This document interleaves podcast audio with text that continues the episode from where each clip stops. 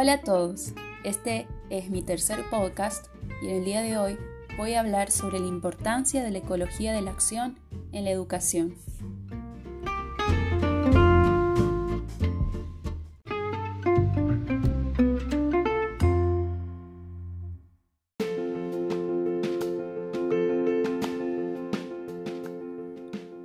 Una buena formación ética hacia personas decididas que actúen conforme a determinados principios y si se logra que la mayoría respete estos principios.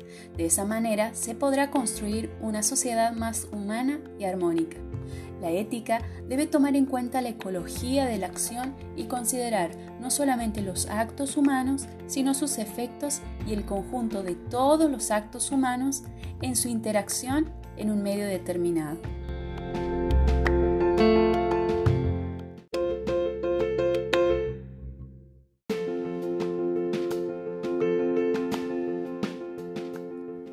Es importante dar a conocer a través de la educación lo que es la ecología de la acción, la responsabilidad social.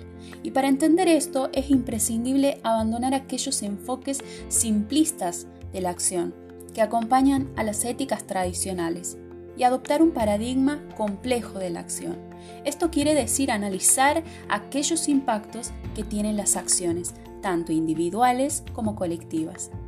Una acción tomada a la ligera puede ocasionar grandes problemas, perjudicándose a uno mismo, a las personas que nos rodean o bien al lugar donde estamos.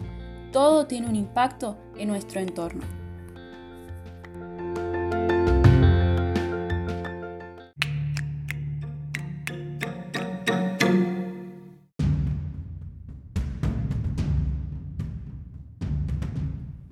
Una persona puede estar dotada de muy buenas intenciones, pero esto no garantiza que aquella acción tenga un desenlace agradable.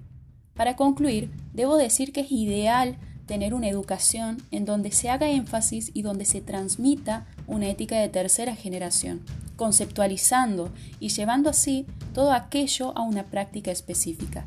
Esto favorecerá el desarrollo de la conciencia y el cuidado de los impactos colaterales que tienen las acciones, asumiendo el deber moral de respetar y cuidar las vidas humanas y las de otras especies. También asumiendo responsabilidades frente a todo y a todos, dispuestos a comprometerse con lo existente para construir un mundo mejor.